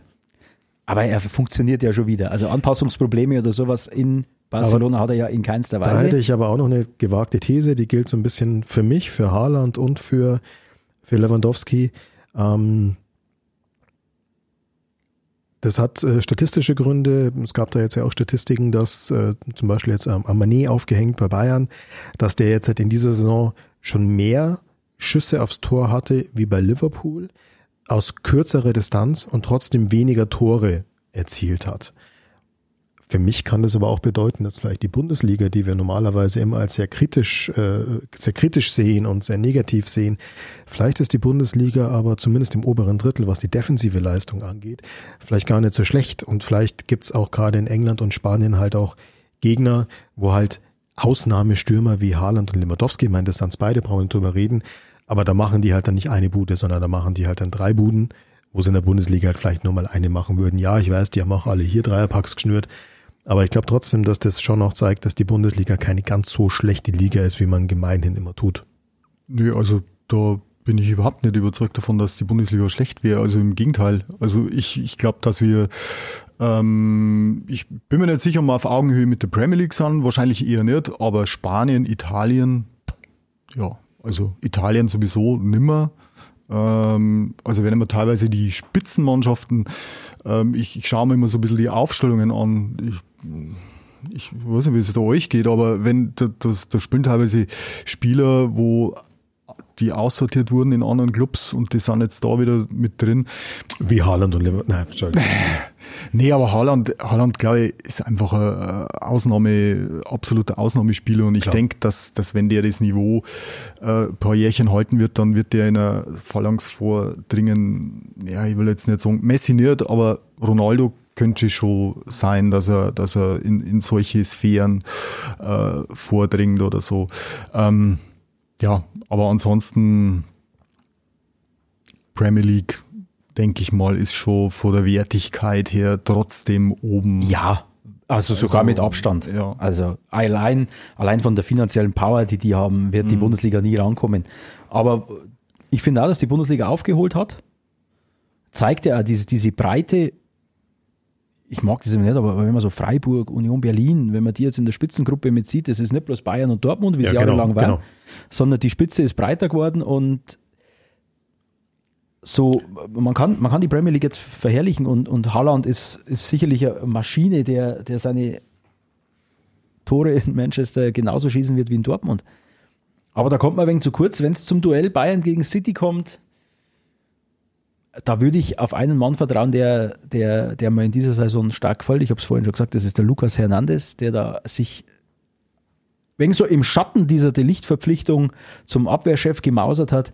Also was der abliefert, wie der sich in den letzten, im letzten Jahr entwickelt hat, was der zurzeit macht. Und ich denke, in, in Verbund Delicht Hernandez mit rechts wird's Pavard, links wird's Davis. Also davor Kimmich. Das ist auch ein Abwehrverbund, den muss man erst einmal knacken. Ob man Absolut. jetzt Lewandowski ist oder Haaland. Und, Ja. und vor allem, das darf man nicht unterschätzen, gegen Barcelona. Jeder Bayern-Spieler kennt den Lewandowski. Ja, der weiß, die wissen, wenn der mit dem linken Auge zwickt, geht er rechts vorbei. Keine Ahnung, das wissen die alles. Ja gut, und was man glaube ich auch nicht vergessen darf, ähm, der Haaland ist jetzt nicht wahnsinnig alt, hat aber dafür schon die eine oder andere Verletzung gehabt. Lewandowski war meistens fit, Immer. aber immer, na, immer nicht, aber, aber meistens. Ähm, aber ist es auch nicht mehr der Allerjüngste. Das heißt für mich aber auch, das Szenario, dass jetzt halt bei Man City oder bei, ähm, bei Barca eine dieser beiden Superstar-Stürmer auch mal ausfällt für eine Weile, ist, ist jetzt nicht ganz unrealistisch. Und dann ist die Frage, wie es das halt kompensierst, wenn du, da sind wir wieder ganz am Anfang, wenn du dein komplettes System letztlich auf diesen Stürmer zugeschnitten hast. Bei Bayern, jetzt mal im Ernst, wenn der Leroy Sané jetzt mal ausfällt oder auch wenn Sadio Mané ausfällt, ja, ist ärgerlich, ist doof, wenn der Mus- Musiala in der Disco über die Stränge schlägt und dann Carter hat am nächsten Tag der auch, äh, versteht's nicht falsch, aber ihr wisst, was ich meine.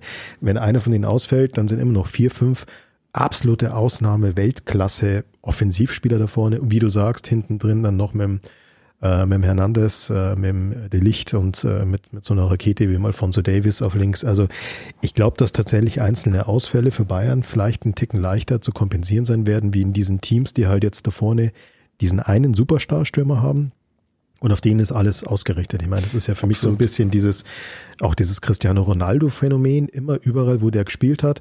Wenn der einen guten Tag gehabt hat, dann hat er die Gegner allein platt gemacht, aber wenn der einen schlechten Tag gemacht hat, dann konnte sein Team halt einmal rausreißen, weil halt alles auf ihn ausgerichtet war. Der Bayern-Kader ist so ausgeglichen besetzt, da ist ja jede Position doppelt Welt, ja, fast Weltklasse besetzt. Also offensiv. Ja. Ich wollte wollte die Namen nicht schon wieder nennen. Äh, aber wenn du die, vier Offensivpositionen anschaust, da hast du acht Leute, die du einfach durchwechseln kannst, egal wer, und es wird funktionieren.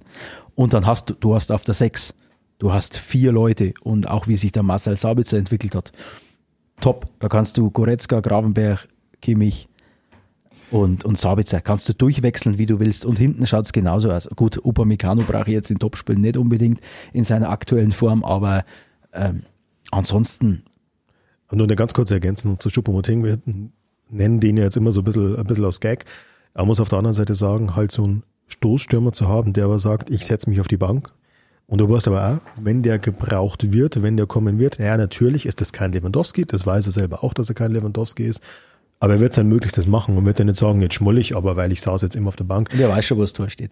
Der weiß, wo das Tor steht. Ja, und man darf auch nicht vergessen, ähm, er hat also Schuppomoting ist ja jetzt nicht wieder Sandro Wagner seinerzeit, als er diese Schuppomoting-Rolle genau. hatte, von, wo ist er damals gekommen, aus Berlin oder aus Hoffenheim? Weiß ich jetzt nicht. Auf Hoffenheim, glaube ich. Äh, und, und hat international überhaupt nichts im Kreuz gehabt. Der Schuppomoting hat in Paris gespielt ähm, und hat mit Topstars zusammengespielt, hat Champions League gespielt, also der hat extreme Erfahrung auf hohem Niveau und äh, das darf man nicht vergessen. Deswegen glaube ich auch, dass der funktioniert. Und Tom, ich will nur ergänzen, was du vorhin gesagt hast.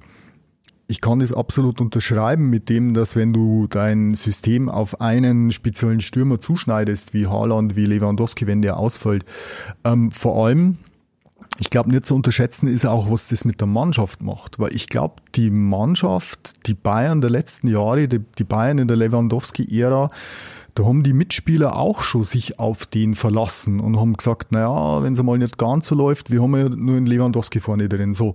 Und jetzt, wenn der ausgefallen ist, dann war es meistens so, dass nicht viel zusammengelaufen ist. Und äh, bei Dortmund mit Haaland war es ja dasselbe. Und ich glaube, wie du gesagt hast, Tom, jetzt hast du diesen, diesen zentralen Fixstern im Sturmzentrum nimmer. Und ich glaube, dass das dadurch auch vom Kopf her für den, für den Rest der Mannschaft einfacher wird, mit Ausfällen umzugehen. Dass man halt einfach sagt, okay, ja, Coman ist verletzt, dann spielt halt der Sané. Weil jeder gefordert ist Oder, einfach. Genau.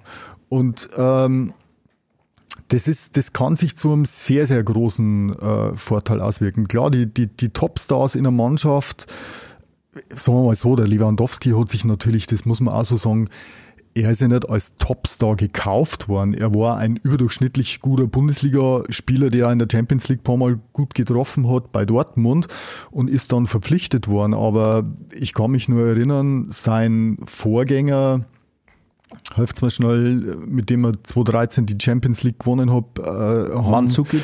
Der Mandzukic. Ähm, ich habe mir damals gedacht, warum holen sie denn jetzt den Lewandowski? Man, Zukic ist ja auch klasse. Gomez war damals so, auch noch im Kader. Mario Gomez, ja, so. Und er hat sich ja erst im Laufe der Jahre zu diesem Superstar entwickelt, sag ich jetzt mal. Ähm, aber ich habe auch kürzlich ein paar Interviews gehört, wo sich die Bayern-Verantwortlichen auch nochmal geäußert haben zu diesen Gerüchten jetzt mit Cristiano Ronaldo oder so. Oder wo, wo, was dann eben auch ganz klar dieses, dieses Ding gesagt haben. Also ganz abgesehen davon, dass so einer wahrscheinlich Unruhe in den Verein bringt. Aber diese, diese One-Man-Show auf dem Feld, genau. das ist einfach, das ist nicht gut. Das ist, das hat mir damals auch schon von, von Barca mit dem Messi nicht gefallen in seiner Hochzeit. Der hat Top-Spiele neben sich gehabt, aber der Messi war Barca und Barca war Messi und es war nichts anderes. Und wenn du dich so abhängig machst von einem Spieler, das ist nie gut, gerade wenn er dann älter wird und wie gesagt, Lewandowski 34, wie lang bleibt er noch verletzungsfrei? Ich hoffe für ihn, dass er bis 40 auf dem Niveau spielt. Ähm, und wenn er bei Bayern geblieben wäre, Mai, dann hätte man, hätte man nochmal mit durchzogen wollte ich schon sagen, nee, aber dann, dann hätte er seine, na, hätte er seine Tore gemacht. Ich glaube, das hätte er jeden getaugt, aber, aber hätte er bei den Amateuren ein bisschen es ist ganz, nein, es ist ganz komisch, weil ja eigentlich egal mit wem man drüber redet, jeder, ich habe jetzt nur keine Meinung gehört, wo einer gesagt hat, ah, oh, Mensch, scheiße, dass der Lewandowski weg ist. Und das ist wirklich ein herbe Verlust, sondern jeder hat gesagt, Mensch, das ist die Chance für was Neues. Für beide Seiten. Und das wollten für, auch beide für Seiten. Für beide Seiten. Aber ein Wort möchte trotzdem nur sagen, ich kann, also der Lewandowski ist scheinbar ist er schon immer Barca-Fan seit seiner Kindheit? Ich weiß es Nein, nicht. Nein, er wollte zu Real Madrid. Immer. Wollte zu, okay. Aber ich kann es nämlich auch nicht ganz nachvollziehen, warum er unbedingt weg wollte. Ich mein, Weil wenn, ihn kein anderer wollte. Also er wollte was Neues, aber Barca war die einzige Option. Ja, aber warum wollte der was Neues? Ich verstehe das nicht. Ich meine, er hat in einer, wenn nicht der besten Mannschaft Europas gespielt. Ich glaube, so richtig verbessern, Sport, sportlich nochmal verbessern hätte sie vielleicht können, wenn er zu Man City gegangen wäre. Gut, aber Meistertitel, Meistertitel in einer anderen europäischen Liga als äh, Option, vielleicht bei der Weltfußballerwahl oder Ballon d'Or zumindest ein äh, bisschen bessere Karten. Also egoistisch, ähm, rein, rein ja, natürlich, es ist, aber, es ist ein Profifußballer, natürlich. Ja. Das war ja bei, bei dieser Diva Ronaldo so, der will nach Deutschland, weil ihm diese Liga noch fehlt, dieser Titel fehlt mm. ihm noch. Und, Und alle deutschen Vereine so, ach nö, du Cristiano, lass mal. Also den, wenn sie geholt hätten, sage da hätte ich kein Spiel mehr angeschaut. Ohne, also ja, das aber das aber das weiß ja jeder. Das weiß ja jeder Verein in Deutschland, völlig egal wer, wenn der sich beim FSV Mainz 05 andienen würde, äh, wüssten die ja auch, hey, okay, erstens können wir es nicht finanzieren. Zweitens sprengt er uns das komplette Teamgefüge, das wir haben. Also das ist, ich glaube, es gibt, gibt viele Vereine mittlerweile, die so wie der FC Bayern auf diesem Trip sind, dass man sich eben nicht mehr von einem Spieler so komplett abhängig machen will, weil was machst du denn eben, wenn der geht? Was machst du denn eben, wenn der verletzt ist? Oder ja. einfach nur, was machst du, wenn der einen schlechten Tag hat? In der Vergangenheit, ich weiß nicht, ob man es vergleichen kann, du, man hat ja ähnliche Beispiele gehabt. Also ich weiß nicht, Van Nistelrooy, wie sich damals mit Ferguson überworfen hat, ist ja zum HSV. Ähm, das wollen wir sich nochmal auf der Zunge zergehen lassen. Van Nistelrooy zum, zum HSV. Zum HSV. Hat aber dann, soweit ich mich noch zurückerinnern kann, ganz gut funktioniert, hat seine Tore gemacht und ist dann, glaube ich, ist er wieder zurück nach Menu, oder?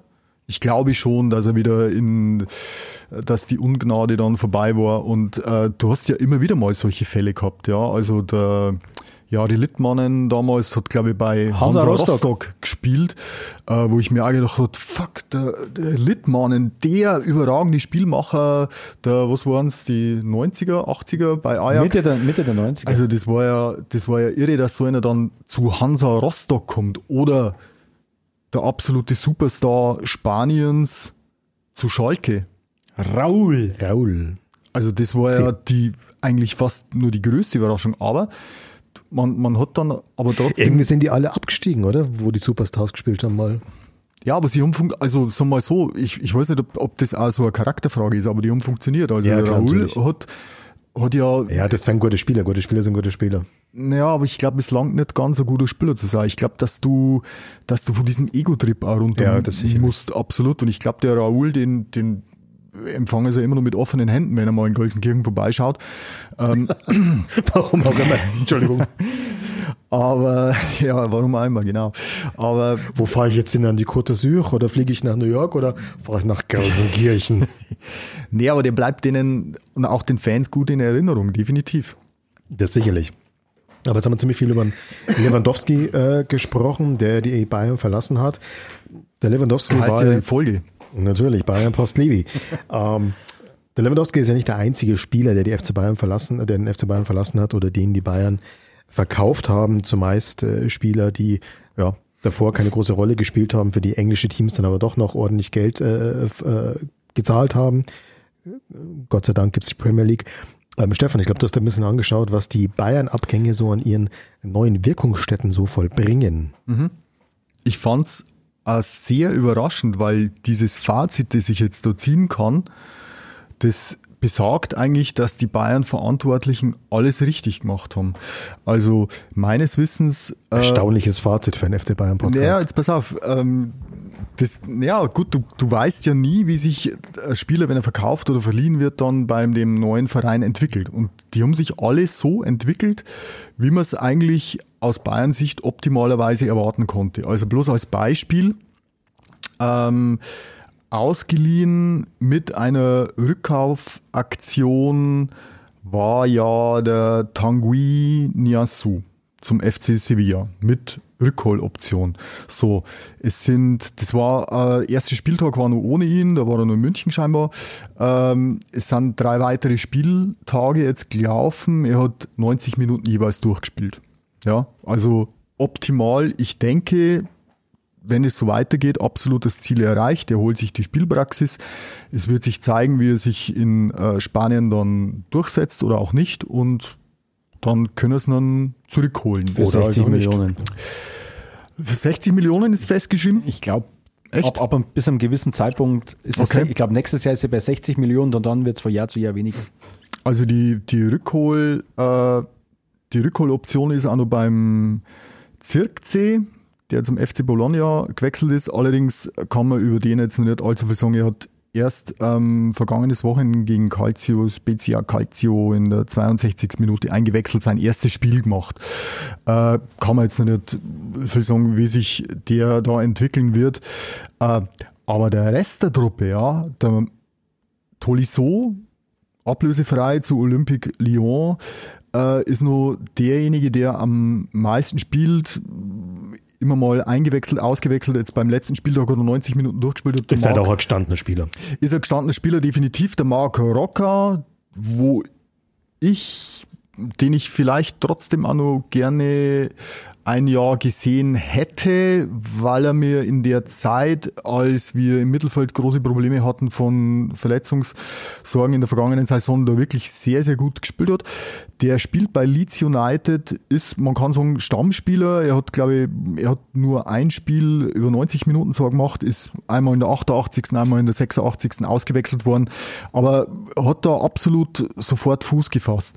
Der Rest der Truppe, ähm, Chris Richards sitzt nur auf der Bank. Der ist jetzt in vor sechs Spieltagen bei Crystal Palace äh, ist er viermal 90 Minuten auf der Bank gesessen und ist einmal überhaupt nicht im Kader gewesen, äh, ist zweimal nicht im Kader gewesen. Also die Bilanz ist viermal 90 Minuten Bank, zweimal nicht im Kader. Und der Omar Richards ich weiß nicht, was mit dem ist. Ich habe es versucht, übers Internet rauszubekommen. Der entweder ist immer noch nicht in verletzt. Nottingham angekommen. Ist verletzt. Ist verletzt, okay. Aber er hat auch noch keine Minute gespielt äh, bei Nottingham Forest. Ähm, ja, also man kann da schon sagen, Malik, Malik Tillmann, also ich habe mir jetzt nicht alle angeschaut, dass der Christian Früchtel wahrscheinlich bei seinem neuen Verein, dessen Name mir wieder entfallen Austria ist. Wien? Austria Wien, das ist ja, du hast das Handy vor dir, aber du, du weißt das alles auswendig, oder? Nein, ich schaue gerade schon, aber nee, ich habe mal Statistik aber, angeschaut, weil ich eben zum Marc Rocker ja, was sagen wollte, weil, ja. mir, weil mir der Typ bei Bayern so gefallen hat. Und der ist einer, der ist in der Premier League bei Leeds United, Jesse March, Trainer bei, bei Leipzig gewesen, gescheitert. Und Leeds United spielt jetzt einen, einen tollen Fußball mit einem zentralen Mann und das ist der Marc Rocker. Mhm. Ich habe sie letzte Woche äh, habe ich das Spiel gesehen, das war, glaube ich, gegen Wolverhampton, wo sich der Kalajdzic mhm. äh, verletzt hat. Ey, der ist dort Stammspieler, der ist der Dreh- und Angelpunkt im Mittelfeld. Und ja. ich hoffe, sie haben da eine Rückholoption äh, für ihn. Ich hoffe nicht. ich. Äh, oder zumindest irgendeine Summe ausgehandelt, für den sie ihn zurückholen können. Aber weil der hat mir gefallen, das finde ich schade, dass man den, den gehen hat lassen. Aber ansonsten, ich war leider bei der Folge nicht dabei, wo es um einen Brazzo ging. Ja, ich bin du, ja der größte Brazzo-Kritiker. Ja, du musst äh, noch ein bisschen auf die Knie rutschen, glaube ich. Aber ich bin schon auf den Knien gegangen. Äh, seine Lehrjahre sind beendet, würde ich sagen. Also, was er auf der Abgangsseite vollzogen hat, muss ich sagen, Hut ab. Also, aber das scheint die neue Masche zu sein. Du holst dir junge Spieler, die, ja, die in ihren Ländern als Talente gelten, schlagen sie ein, à la Davis. Super à la Musiala, super. Ja, aber. Kommt, kommt, euch das nicht bekannt vor? Das, hat ein, das ist Real Madrid. Nee, nee, deutscher Verein, Leipzig, hat das genau dieses System gemacht. Hm, aber Leipzig, dann, wer waren da mal Trainer? Ich komme nicht drauf. Na, der, Nein, nein, nein, nein das, das war aber nicht auf Initiative vom Nagelsmann, sondern das war auf Initiative vom Ralf Rangnick. Ralf Rangnick ist damals in Leipzig angetreten und hat gesagt, okay, ich hole mir wirklich für zwar teures Geld, aber die Top-Talente, bild die aus und, und verkauf, sie, verkauf sie teuer weiter, was ja dann auch durch die Bank funktioniert hat. Also entweder sie schlagen bei mir ein, ja, wenn, oder sie, wenn sie nicht einschlagen, die Premier League nimmt sie. Und auf Deutsch gesagt, die Engländer sind schon so blöd und zahlen für die 20 Millionen. Mhm, genau. Aber ja. ganz ehrlich, du hast ja keine andere Chance mehr. Also ja, die nee. Zeiten, wo du einen Ribery oder einen Robben für 25 Mille bekommen hast, die sind endgültig vorbei. Haben wir ja festgestellt, mhm. Premier League ähm, zahlt für durchschnittliche Spieler immense Summen. Du kannst es ja nur noch so machen. Ja. Außer du holst einen Sadio Mané, warum auch immer der gekommen ist. Ja, aber Sadio Mané, das, das ist mir vorher nur durch den Kopf gegangen. Das gleiche gilt auch für einen Harry Kane. Also ich glaube, solche Spieler, die wären an einen Sadio Mané nicht rangekommen, wenn er nicht selber zu Bayern wollte. Und ich habe irgendwo ja, gelesen, dass natürlich. der im ersten Gespräch, ich glaube sogar der Bratzer war es, der hat gesagt, ja, das war eigentlich wir haben uns das erste Mal getroffen und der hat sofort gesagt, ja, ich will zu euch, Punkt. So, und ich glaube, dass beim Kane hast du auch nur eine Chance, wenn der ganz bewusst Natürlich. sagt, ich will nach München. Weil ansonsten wirst du da finanziell nicht daran halten, äh, nicht mithalten können, wenn, wenn der Kane heute sagt, ich will weg von Tottenham. Äh, Ja, Aber du hast, also da, da gebe ich dir natürlich recht, du hast als FC Bayern, als Bundesligist generell, aber auch als FC Bayern, hast du natürlich keine Chance, jetzt rein über finanzielle Argumente mitzureden, wenn Real oder Barca mal wieder einen Spieler holen, wenn PSG mal wieder das Scheckbuch aufmacht oder wenn die halbe Premier League das Scheckbuch aufmacht. Da, da kannst du nicht mithalten. Da gibst du dann irgendwie, keine Ahnung, 100 Millionen aus für einen mittelprächtigen Spieler. Das ist unglaublich. Deswegen glaube ich, dass diese Strategie zu sagen, ich hole mir Top-Talente, sie schlagen ein, dann habe ich es richtig gemacht und wenn sie nicht einschlagen, dann verkaufe ich sie noch mit Gewinn weiter, ist nicht die schlechteste Strategie. Nee, das ist die einzig richtige. Die, du kannst über das finanzielle Gebaren vom FC Barcelona, glaube ich, können wir mal eine Sonderfolge machen. Äh, die Hänger, die, die sind eigentlich finanziell klinisch tot und investieren.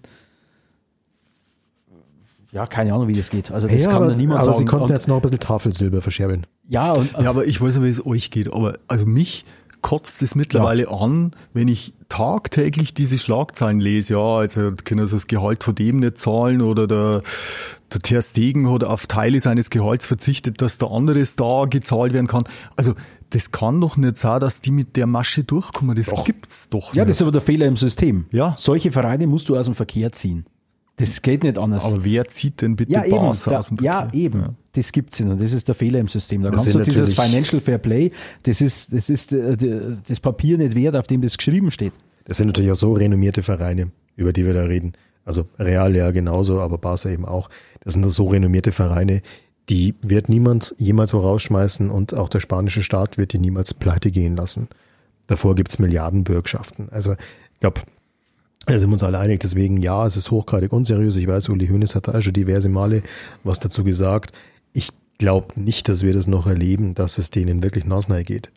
Das haben wir jetzt ja wieder ich gesehen. Ich meine, mehr. Aber Schuld- wenn du, kein, wenn du in- keinen Staat im Hintergrund hast, wie jetzt Paris oder, oder City, dann musst du das so machen, wie es die Bayern anscheinend für sich jetzt ja. entschieden haben, dass sie das machen wollen.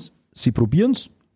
Davis, 10 Millionen. Ein Kanadier für 10 Millionen. Was haben wir denn gesagt? Der- Der Bratzo spinnt. Ja, und jetzt, jetzt wenn er verkauft, einmal, die zahlen 80 bis 100 Millionen, wenn die für den zahlen. Und nur so geht's.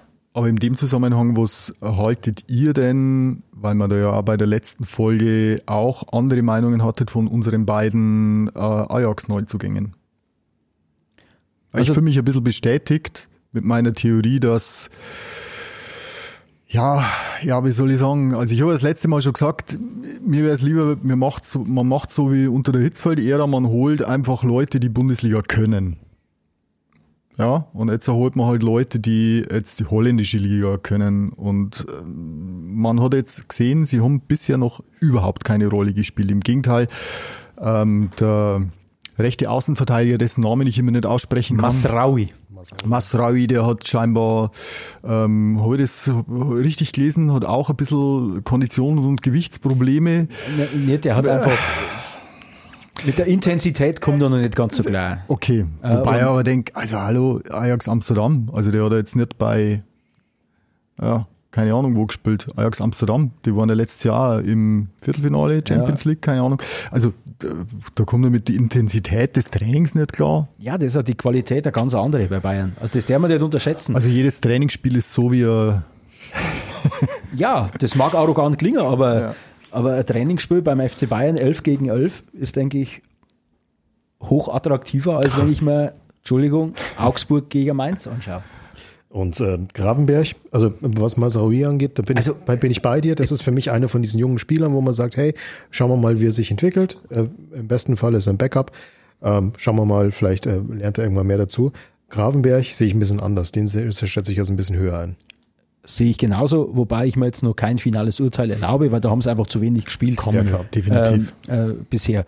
Was ich im, im Pokal gegen, gegen einen Drittligisten Viktoria Köln gesehen habe und auch in seinen Zeiten, wo er reingekommen ist und was seine Mitspieler über ihn sagen, muss der Gravenberg ein, ein, ein Top-Talent sein. Also der ist ja auch noch, man darf es nicht, der ist ein ganz junger Kerl. Der ist 20. 20, gell? Der, ja. ist, der ist hoch veranlagt, scheint der Auffassungsgabe von, von der Technik her, vom, vom Passspiel, von der, von der Spielintelligenz her, muss das äh, eine Granate sein.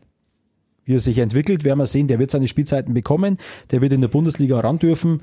Champions League, glaube ich, wenn es in die Crunch-Time geht, äh, äh, Aber, wieder aber Probleme haben. Aber Masraui sehe seh ich genauso. Also den, wenn der jetzt Probleme hat oder, oder da könnte ich jetzt schon wieder mit, mit, mit Bashing anfangen, aber ich, ich muss doch, der wird doch gescoutet, der wird doch alles durchleuchtet. Und wenn ich den hole, dann muss der Bayern Qualität haben, dann darf der nicht im Training von der Intensität überrascht sein oder darf der nicht mithalten können oder Probleme haben, einen Anschluss zu schaffen. Das, also, Ja, und vor allem, ihr müsst ja eins äh, sagen, die ganzen Leute, über die wir jetzt gerade gesprochen haben, also die zwei Richards, ähm, der ja, Tolisso mit Abstrichen vielleicht oder auch Marco Rocca oder wen es nicht anbekommen haben, war der Buono Sar, ähm, die sind ja auch gescoutet worden, ja. Also das waren ja auch nicht irgendwelche dahergelaufenen Fünftligaspieler, sondern ähm, die, das waren ja auch super Spieler, die man da geholt hat, aber sie haben sich trotzdem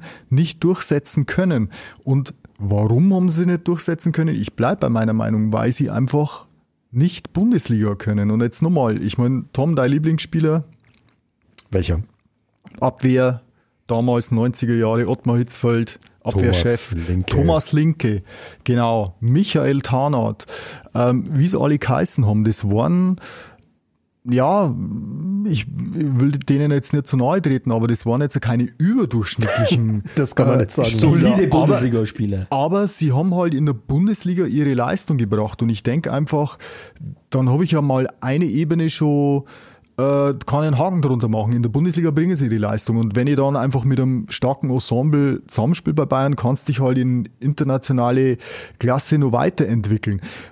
Und ich finde, das ist immer so ein bisschen der Fehler, dass man halt einfach Spieler aus, aus anderen europäischen Ligen holt, keine Top-Ligen und ja, und die, die schaffen es nicht. Auf der anderen Seite ist es wahrscheinlich auch so, dass zu mehr finanziell nicht leiden. Aber geben wir ihnen doch ein bisschen Zeit. Also Ja, das ist jetzt, ja. sind jetzt fünf Spiele. Neues Land, neuer Verein, neue Umgebung und ein ganz anderer Anspruch, als das bisher war. Also ganz ehrlich, in, in Holland, Entschuldigung, in den Niederlanden hast du wahrscheinlich, da spielst du gegen Eindhoven, vielleicht auch gegen Feyenoord Rotterdam. Das sind ja vier Spiele in der Saison, wo du richtig gefordert wirst. Alles andere schießt Ajax in Grund und Boden. Ja, Und dann, und jetzt hast du auf einmal im Training eine höhere Intensität als in 80 Prozent aller Ligaspiele zuvor. Also, dass er da jetzt halt nur ein bisschen fremdelt, sei ihm zugestanden. Schauen wir mal in einem halben, dreiviertel Jahr weiter, wie es dann ist. Aber das Risiko ist relativ, relativ gering. Und wenn du das Positive aus der Verpflichtung von Masraui ziehen willst, anscheinend hat der, der Rechtsverteidiger Pavard, Ja. der hat einen Tritt in den Allerwertesten anscheinend benötigt, weil was der seitdem abliefert, das ist, das ist bombastisch stark. Mit die, die Überraschung äh, der bisherigen Saison. Und aber ich hätte doch genauso gut einen Marc Rocker behalten können. Ja, aber- aber- so als, als Beispiel, ja. Ich, Ja, ich denke halt immer, der Grafenberg, richtig. wie soll er denn auch spielen? Jetzt, äh, jetzt ist unser top-defensives Mittelfeld wieder vereint, Goretzka ist wieder da.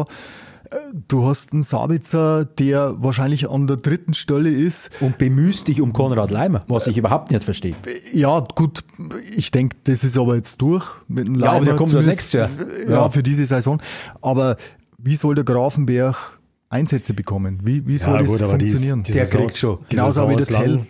Aber die Saison ist lang, wir haben es ja vorhin Ja. gesagt. Wir haben, eine, wir haben die WM dazwischen, Also darf du musst, nicht vergessen. du musst, wenn du eben, wenn du im, was wir gerade gesagt haben, wenn du im Frühjahr da sein willst, wenn es drauf ankommt, dann musst du durchmischen, dann musst, ein Goretzka ist unglaublich verletzungsanfällig. Ein Sabitzer hat sich gemacht. Auch ein Kimmich wird vielleicht einmal mehr Pausen bekommen. Und da kannst du einen Grafenberg in der Bundesliga bedenkenlos einsetzen. Und anders sehe ich es aber bei Mathis Tell. Also, den habe ich jetzt bis zweimal gesehen, muss ich echt sagen. Ich glaube, der Kerl ist ein Granaten. Also, mal ehrlich sagen, 17 Jahre, neun Spiele in der französischen Liga, dass den keiner auf der Liste hatte.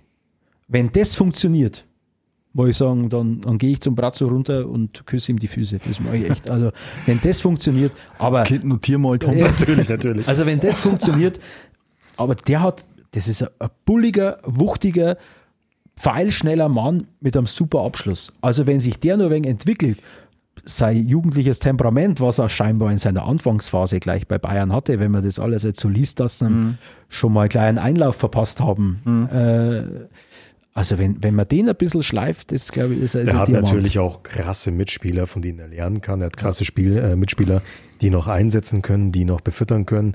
Es gibt für einen jungen Stürmer, glaube ich, schlechteres, eine schlechtere äh, Location als äh, das Sturmzentrum beim FC Bayern, wo du halt die Bälle von links und rechts bekommst, von hinten bekommst, von einem Sané, von, äh, von einem Coman, von einem Müller. Also ich glaube, wenn er mit denen gut harmoniert, dann bin ich sehr gespannt, was, was der Bursche noch was der Bursche noch auf die Reihe bekommt. Und ich meine, das ist ja eh Wahnsinn, wenn man sich das anschaut, dann hast, also wenn man sich so die, diese, diese jüngeren Superstars oder jüngeren Stars beim FC Bayern anschaut, da ist dann Alfonso Davis mit seinen 21, ist schon einer der älteren, dann hast dann an äh, Jamal Musiala mit 19, dann hast du einen Tell mit 17. Das ist ja Wahnsinn dafür, dass der FC Bayern doch viele Jahre lang eher so eine Art geriatrische Abteilung innerhalb der Bundesliga war. Finde ich das, finde ich das richtig stark, dass sie, dass sie doch wirklich junge, hochtalentierte Leute holen. Klar sind es alles keine Lewandowskis, sind keine arrivierten Superstars, die einfach immer ihre Bude machen. Klar haben die vielleicht auch mal Probleme neben am Platz. Aber ich bin tatsächlich ja, sehr gespannt, wie die sich entwickeln und ich sehe es genauso wie du, Fabian, vorhin. Ich habe mich lange nicht mehr so gern mit dem FC Bayern beschafft, äh, äh, befasst. Ich habe die Spiele lang nicht mehr so gern geschaut, weil du auch nie weißt, was los ist, weil du, wie gesagt, du hast erfahrenere Leute, du hast junge Talente, du hast unglaubliches Potenzial, gerade offensiv, aber auch defensiv, eben dem Hernandez, mit dem, mit dem Delicht hinten drin. Ich bin ziemlich sicher, dass die wahrscheinlich morgen Abend auch das Abwehr-Duo in der Mitte geben werden, Delicht und Hernandez. Und ja, ich glaube, das ist, also ich, ich habe total Bock auf die Saison. Ich bin, wie gesagt, total gespannt, was jetzt passiert, wenn die, wenn sie gerade in der Champions League auf ein paar Mannschaften mehr treffen wie Inter Mailand. Also die eben sehr stark übers Kollektiv kommen, die sehr stark über eine sehr konzentrierte Defensive kommen. Da wird's, glaube ich, wirklich spannend werden. Und ja, wer weiß, vielleicht, vielleicht passiert ja das Undenkbare und es langt wieder nur zu einem Titel in dieser Saison. Das, das wäre ja schon, das wäre ja schon tragisch. Aber ganz im Ernst, dafür, dass das eine teilweise neu zusammengewürfelte Mannschaft ist, mit wahnsinnig vielen jungen Leuten drin, mit einem kompletten Taktikwechsel hinten dran, ja, dann ist es halt so. Und das lässt sich bisher sehr gut an. Ja. Und das, deswegen. Ich meine, das muss man schon sagen. Das, Was wir gerade, über Haaland gesagt haben und so weiter, dass der jetzt schon wieder die Premier League in Grund und Boden schießt, soll er machen. März, April, Mai. Da, wenn er es noch macht. Der, hat, der, hat, der hat acht Wochen Pause im Winter. Äh, Norwegen ist nicht bei der WM dabei. Was macht der dann? Der verliert doch völlig seinen Flow. Also, Aber ich glaube, das muss man schon sagen, das, was wir hier momentan als Probleme diskutieren, das ist natürlich was, da wären uns äh, Fans von quasi jedem anderen Bundesligisten echt neidisch, wenn sie diese Probleme haben. Jammern auf haben allerhöchstem dürfen. Das Niveau. ist Jammern auf höchstem Niveau.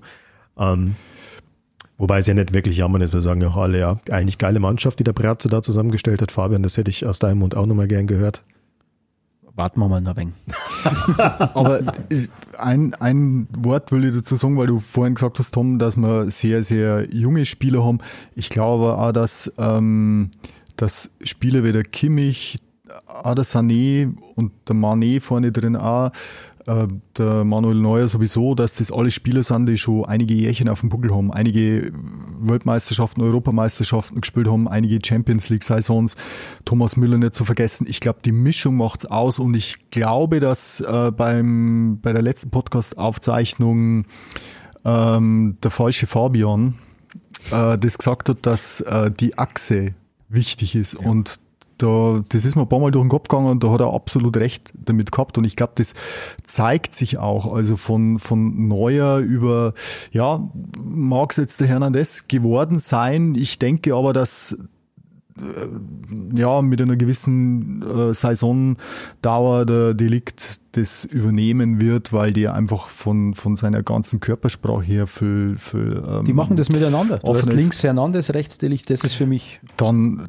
der, der Kimmich im Mittelfeld und, und vorne drin der, der Sané, also der, äh, der Mané, das, ähm, das ist wirklich eine Top-Achse. Also das, das muss man wirklich sagen. Und um diese Achse rum, da können sich alle anderen super entwickeln. Ja. Also äh, Musiala zum Beispiel, ähm, ich bin mir gar nicht sicher, ob der bei jedem anderen Verein so rausgekommen wäre, wie er rausgekommen ist. Er hat einfach die Möglichkeit, all das Verrückte auf dem Spielfeld zu machen bei den Bayern, weil ihm das drumherum passt. Also ich bin zuversichtlich. Nein, das Ge- ist nicht Optimismus. Also ich glaube, Bundesliga braucht man sich überhaupt keine Gedanken machen. Also dein Meistertipp ganz klar Bayern. Zehn Punkte vor. Ähm, Pokal, ja. Da kannst du immer mal einen schlechten Tag haben. Moment, das, wo, ist die Phrasensau? ja, da- das ist, wirklich- das ist halt so. Wenn alles normal läuft, holen sie auch einen Pokal. Weil da gibt's, in Deutschland gibt es keine Mannschaft, wenn der FC Bayern Normalform hat. Äh, und wenn es darauf ankommt, äh, weil auch Klappbach hätte man dann ja wahrscheinlich in der Verlängerung, irgendeiner wäre schon nur reingegangen oder Union Berlin, ähm, wenn es ein Pokalspiel gewesen wäre. Ähm, und selbst in der Champions League, wenn man jetzt die erste, die erste Kurzphase dieser Saison wirklich zugrunde legt, da sehe ich Manchester City okay. Aber dann kommt schon der FC Bayern meiner Meinung nach. Und Also sagen wir mal so, du kannst, ich glaube, vor ein paar Jahren ist mir das noch nicht so gegangen. Vor ein paar Jahren, finde ich, da hast du nur zwei, drei Mannschaften gehabt. Da habe ich mir immer gedacht, ah Mensch, hoffentlich kriegen wir den jetzt schon im Viertelfinale, weil dann sind wir so gut wie raus. Ja. Ähm, da waren so Mannschaften wie Real und Barca immer nur ein, zwei Stufen höher. Aber mittlerweile, glaube ich, können sich die Bayern selbstbewusst hinstellen und können sagen, wir können definitiv jede Mannschaft schlagen. Natürlich ist Man City ein Gerät, definitiv. Ähm, aber auch die kannst du schlagen. Und ansonsten weder Barca noch Real mit, also vor allem äh, geriatrische Abteilung, also schau dir mal bitte Real Madrid an. Die, die haben übrigens, die haben schön was vor sich die nächsten Jahre. Diese ganzen Spieler wie Modric und so weiter, Die die, machen alle das ganz- jenseits der die 35 machen das sind. ganz, ganz clever. Die haben, die haben das alles schon besetzt.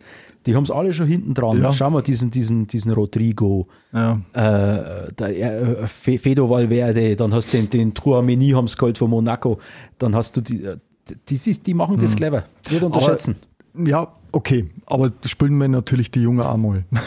Ja. Nützt halt nichts, wenn der Modric dann 100 aber die Jahre bauen, am die Stück bauen spielt. sich da die Nachfolger schon auf. Aber, aber nur mal, was ich sagen wollte, ich glaube, dass sich der FC Bayern oder ich habe das Gefühl, man, man muss sich vor keiner Mannschaft mehr verstecken. Man kann in jedes Spiel selbstbewusst reingehen, egal ob zu Hause oder auswärts. Du kannst sagen, ich will gewinnen. Punkt. Ich denke, das ist schon der große Unterschied zum FC Bayern 2022 im Vergleich zu, ja, ja, zu sehr viel früheren Jahren. Wir haben vorhin im Vorgespräch ganz kurz nochmal über 2001 geredet, über die Champions League Saison. Das war so eine Saison, wo du eigentlich vor jedem Champions League Spiel gewusst hast, Bayern muss heute wirklich das absolute A-Game abrufen. Wenn die nicht wirklich die Top-Leistung bringen und noch ein bisschen Glück haben, dann ist Endstation gegen keine Ahnung, gegen wen sie alles gespielt haben, gegen Arsenal, gegen keine Ahnung wen. Ähm, das ist tatsächlich, sehe ich, bin ich bei der Stefan, ist nicht mehr so. Sie sind, glaube ich, auf Augenhöhe mit vielen. Deswegen müssen sie trotzdem einen guten Tag erwischen und auch ein FC Barcelona, ein PSG, ein, FC Chelsea. Ähm, wenn die natürlich auch einen guten Tag erwischen, dann sind sie schon echt ein dicker Brocken. Dann wird es bloß ein 1-0. Ich sehe sie auf Augenhöhe. Das heißt für mich nicht, dass Bayern mit Abstand die stärkste Mannschaft da ist. Nein, aber Bayern steht über diesen Namen, die du gerade gesagt hast, meiner Meinung nach. Für mich zumindest auf Augenhöhe. Dann kommt es ein bisschen auf die Tagesform an, vor wem ich in der Champions League tatsächlich einigermaßen, äh, ja, Angst ist vielleicht zu viel gesagt, aber wirklich sehr viel Respekt habe. Das vorher schon gesagt. Das ist eben tatsächlich ein Inter Mailand. Das ist eben tatsächlich, Na. tatsächlich ein Atletico Madrid. Na, Ja, schauen wir mal, schauen wir die mal. Hab Zeit so- ist vorbei. ja, warten wir es mal ab. Bauchgefühl sagt, Also wir sagen, wir nehmen aufeinandertreffen. hier jetzt gerade einen Tag vor dem Inter Mailand-Spiel auf. Wahrscheinlich mal morgen komplett revidieren. Nein. Du warst der, der gesagt hat, dass der Brazzo die ganzen Transfers alle ganz scheiße waren, gell? Ja, nein, das passt schon. Letztes Ah, nee. Entschuldigung, du warst der größte Brazzo-Fan, sowas. Ja, ja, fast. Nee, warten wir mal ab. Aber ich glaube tatsächlich auf Augenhöhe mit allen. Ich glaube, wenn sie die, die das, eine starke Leistung abrufen, glaube ich auch, dass es zumindest weit kommen kann. Klar, Man City oder sowas, das ist, äh, das ist schon krass, was da auch am Potenzial ist. Und der Trainer ist ja auch nicht ganz untalentiert. Aber wenn es im Finale dann gegen City geht, dann will er wieder irgendwas Besonderes machen. Ja. Ja, also dann stellt er dann Das ist unser Haaland in die. Innenverteidigung oder irgend sowas. Weil das habe ich noch nicht gemacht. Ja, ja. Aber Tom, ich weiß, was du sagen willst. Das sind diese Mannschaften, die du jetzt gerade aufgezählt hast, wie der Atletico und so weiter. Das sind diese ja extrem giftigen, unangenehmen Mannschaften. Die dir diese, diese etwas, die schnellen, technisch starken, aber jetzt physisch nicht so extrem starken Offensivkräfte bei Bayern, Ja. denen die dann halt auch einen Schneid abkaufen Aber können. das, das ist, das System Atletico ist überlebt. Also die haben vor ihrer Gefahr, das war ja dieses, dieser Simeone, der, was der da abgezogen hat an der Seitenlinie oder dieses, dieses giftige Spiel mit dem Suarez vorne drin, der die Gegner wegbeißt oder was weiß ich. Also das ist, nein, das ist vorbei. Vergiss, vergiss Schauen wir mal, Atletico startet morgen gegen den FC Porto in die Champions League Saison. Daheim Daheim. verlieren Daheim. sie. Wir sprechen uns. 0-1. Ja, und dann schauen wir mal, wie es weiterhin läuft in der Champions League-Saison. Vielleicht steht dann ja am Ende Eintracht Frankfurt ganz vorne.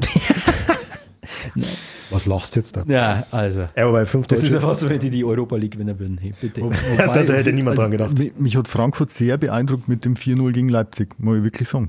Wobei Leipzig natürlich, ja, ich weiß nicht, was die momentan machen. Also, Ja. die sind viel stärker besetzt als in der Vorsaison. Haben alle Ja. Leistungsträger gehalten. Also, eine Riesenenttäuschung. Ja. Absolut. Favorit Wie gesagt. Luxusprobleme, über die wir hier momentan reden als äh, Bayern-Fans. Hätten andere Vereine gerne. Gibt ein, zwei Ausnahmen. Ich glaube, die SC Freiburg-Fans sind momentan ganz zufrieden und wachen jeden Tag auf und können, reiben sich die Augen und können es nicht glauben, wissen aber wahrscheinlich auch alle, dass das jetzt nicht äh, dauerhaft so sein wird. Trotzdem, es sei ihnen von Herzen gegönnt, genauso wie, un- wie ich Union Berlin den Erfolg momentan gönne. Am Ende der Saison glaube ich trotzdem, dass Bayern oben steht, weil diese individuelle Qualität, die die haben vorne, die der Schreib's auf 10 Punkte. die Brazzo zusammengestellt hat. Herr Lieb, wollte ich nochmal hier an der Stelle sagen. Ja, er macht ja einen guten Job. Aber warten wir doch mal ab, was rauskommt.